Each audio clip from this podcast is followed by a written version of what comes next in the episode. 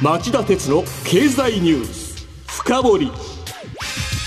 皆さんこんにちは。番組アンカー経済ジャーナリストの町田鉄です。今日も新型コロナ対策をして放送します。皆さんこんにちは。番組アシスタントの杉浦舞です。新型コロナ対策のため私は今日もリモートでの出演です。そして今日のテーマはこちらです。日本株相場が30年ぶりの回復軌道に日経平均株価3万円は通過点の一つに過ぎないかも。皆さんもご存知のように今週月曜日東京株式市場で日経平均株価が1990年8月以来実に30年半ぶりに3万円の大台を回復しました。新聞やテレビでは株価回復の原動力として様々な要因が報じられました。例えば去年の10月から12月の GDP 国内総生産が2期連続で大幅な伸びを記録したこと。企業収益が思ったほど悪くなかったこと。アメリカ株が高かったことなどです。中には新型コロナワクチンの接種スタートを歓迎したと報じたところもありました。ところで杉田さんはこの説明に納得しますか？うんあの新型コロナで経済に打撃であるとか雇用が厳しいというニュースがある中でこんなに上がるのか不思議なんですよね。うん、まああのどの要因も間違いだとは断定できないかもしれません。ええ、あのマーケットにはそういう理由で買いに回っている人もいますからね。だけど肝の理由は別だもっと別にあるんだって考えてる専門家が多いと思います、はい、僕もその要因があの大きいと思っています、うん、そしてその肝の要因っていうのは強烈なので今後しばらくの間この相場が上がりやすい環境が続くのではないでしょうか。ということは30年ぶりの高値という数字を超えてまだまだ上がっていくっていうことですか？あのその可能性は十分にあると思いますよ。はあそれは聞き逃せませんね。では CM の後町田さんに深掘ってもらいましょう町田鉄の経済ニュース。深掘資産運用をお考えの皆様運用は日本株式だけで十分と思っていませんか？話題のスマートフォン電気自動車インターネットでのショッピングなど周りは外国企業であふれています。大和証券ではお客様の資産に外国株式を加えた運用のご相談を受っております。アメリカをはじめヨーロッパ、アジアなど世界およそ20カ国の外国企業の株式に投資が可能で各種情報も豊富に取り揃えております。外国株式は対話証券。これを機会にぜひご検討ください。外国株式のお取引は株価の変動、為替相場の変動等による損失が生じる恐れがあります。また、お取引にあたっては契約締結前交付書面等を必ずよくお読みください登録番号関東財務局長金融商品取引業者第108号の大和証券株式会社がお送りしました今日の深掘りの町田さんと私は他局の番組でご一緒して以来長い付き合いになるんですが株式相場について今日のように強気な見方を言われるというのは初めてのような気がするんですが。そうですねあの僕は1984年に新聞社に就職して東京証券取引所の記者クラブに配属され経済ジャーナリスト人生をスタートしました。はい、で最初の数年間は株式株式相場の先行きに強気の時期もあったんですけど、まあ、ほんの数年でそんな強気がどっかに吹き飛んじゃって、この30年余りほとんど相場の先行きには弱気でしたから杉浦さんがそう感じるのも無理はないかもしれませんね。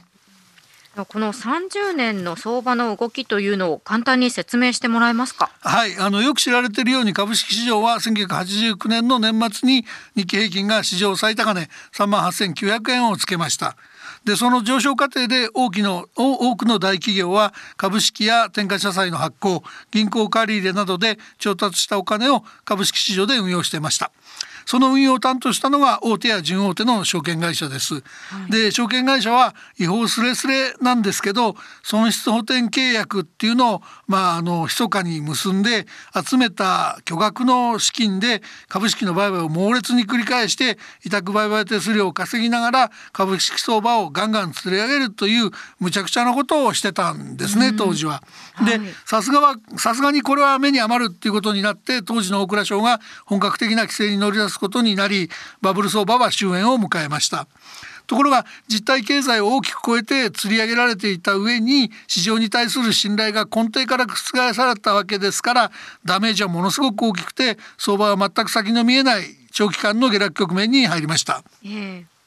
そしてまあリーマンショックの影響が濃かった2009年3月に日経平均はバブル経済崩壊後の最安値7054円をつけたんです。そうでしたね。でさらにまあそこから12年近い歳月を費やして日経平均は4.2倍以上に上昇。今週月曜日に1990年の8月以来という3万円の大台をようやく回復したわけです。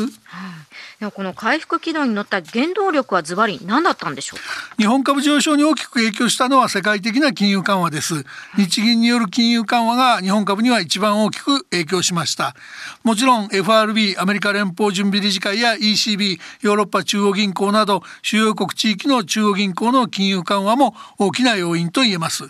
ちなみに日銀は白川正明前総裁時代の2010年12月に株価の底割れを防ぐことによって経済の好循循環を作り出しデフレ経済を脱却するという目的で ETF 上場投資信託、まあ、株を組み込んだあの投資信託ですね。これの購入を開始しました。ただ、えー、当初の購入枠は年間4500円4500億円とわずか。でこの ETF 購入が黒田晴彦現総裁が就任してからアベノミクスの3本の矢の一つなどとされ、えー、追加金融緩和策のたびに購入枠が増加の一途をたどってきたんです。そして、えー、去年の3月には購入枠の上限がなんと年間12兆円にまで引き上げられたんです。まあ当初の4500億円の26倍以上になったわけですね。26倍とはいつも前にかそんなに大きくなっていたんですね。でしょ？でしかもこれ、新型コロナショックが関係してるんですよね。去年2月12日日経平均は2万3861円から3月19日の1万6552円まで25営業日で31%も急落しましたこの非常事態に対応するべく安倍前政権が過去最大級の経済対策を打ち出し黒田日銀も足並みを揃えましたでこの時は今言った ETF 購入枠の12兆円の引き上げ12兆円への引き上げのほか積極的な国債の買い入れドル資金の潤沢な供給新型コロナで苦境に陥った企業を支援するための特別オペなどさまざまな対応を打ち出しています。あと海外でもアメリカのトランプ政権が2兆ドル規模の経済対策。FRB が量的緩和のための買い入れ対象を無限大に拡大など主要国もかつてない規模の対策を打ち出し各国で経済の下支え効果への期待が膨らみました、まあ、そうした結果日経平均は半年足らずで新型コロナショック前の水準を回復できたんです、えー、でさらにその後も日経平均はほぼ一本調子で上昇を続けて、えー、今週月曜日の30年半ぶりの3万円台回復につながったというわけですね。資産バブルっていう言葉を使う人もいますけど、えー、世界では金余り現象が顕著で株式だけじゃなくて商品相場や暗号資産なども高値をつけるものが珍しくありません。うん。日銀の異例の金融緩和策が株価のこの歴史的な回復に貢献した最大の要因ということですね。そういうことです。で実際のところ去年1年間を振り返りますとね、ええ、日銀は積極的に国債の購入や銀行への貸出金などを通じて市中への支給供給を拡大してきました、うん、その結果日銀の保有資産は、えー、去年12月末に一昨年より23%多い702兆円になりました。これは GDP より大きいですよね、えー、で金額ベースでも1年前に比べ129兆円も増えてます。この増加額はデータが開示されている1998年以降で過去最大なんですね。でこのうちあの直接的に株式株式相場を押し上げる効果のある ETF は母価ベースで1年前より率で25%金額ベースで7兆円多い35兆円に膨らみました。おかげで東証一部全体の時価総額は新型コロナショックで株価が急落した去年3月に比べおよそ130兆円も増えました。今日銀が保有している ETF は母価ベースで35兆円だと言いましたけど時価に換算すると45兆円超えてる模様なんですよ。つまり GPIF 年金積立金管理運用独立行政法人を上回って日本株の最大の株主になってるんですよ。日銀がそれだけ株を多く買ってるわけですね。株式相場の歴史的な回復の原動力ということ納得しました。でもね日銀のこうした金融緩和はいいことばかりじゃないっていうのも強調しとかないといけないんですよね、はい、例えばその銀行への資金供給や企業への救済オペは放満経営の結果コロナ危機前から破綻に瀕していた銀行や企業を闇雲に生きながらえさせる結果になっています市場から退場する運命だった経営効率の悪い企業を救済しているのは大変な失敗と言わざるを得ません。また巨額の ETF 購入の結果日銀という物言わぬ株主が多くの企業の大株主になったことも、えー、緊張感のない経営を容認することにつながります、コーポレートガバナンスの観点からも大きな問題と言わざるを得ないんですね。そうですね。でこの株価の話になりますとどうしても知りたくなるのが今後の行方です。町田さんは相場まだまだ上がる可能性が大きいんですか？うん、あのその可能性はあると思います。あのなぜかというとこの新型コロナ感染症が、えー、収束して暮らしや経済の正常化が期待できるまで日銀に限らず各国の中央銀行はこの大規模な金融緩和を継続せざるを得ないからです。そのいい例が FRB が去年9月に開いた FOMC 連邦公開市場委員会だと思います FOMC は日本でいう金融政策決定会合と似たようなものですがその名の通り金融政策を決定する会合で去年9月の FOMC では FRB はコロナ対策に万全を期すため少なくとも再来年末までゼロ金利政策を維持する方針を決めてます。それから昨日の朝のことですけど日銀の黒田総裁は総理官邸に菅総理を訪ねて会談。その際金融緩和を相当長く続ける必要があると伝えたという話も報じられてます。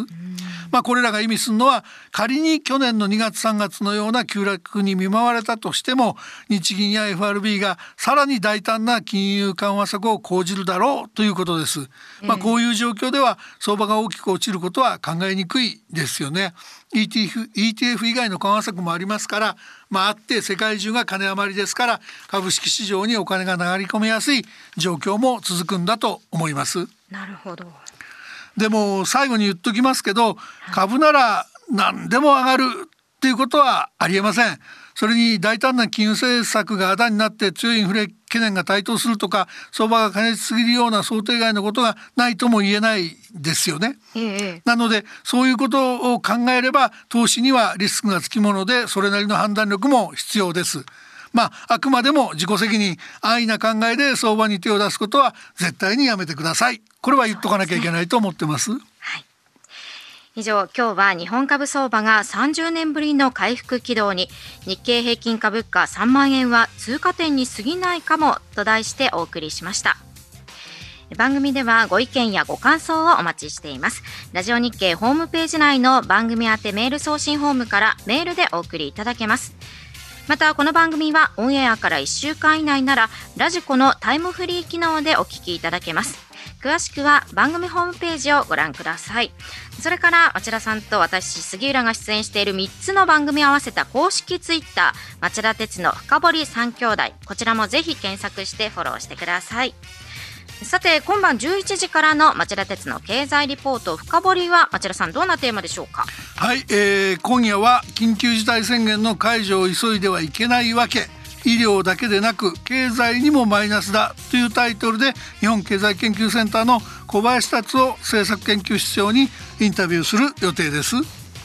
こちらも聞き逃せないお話になりそうです。今夜11時に再びお耳にかかりましょう。それではさようなら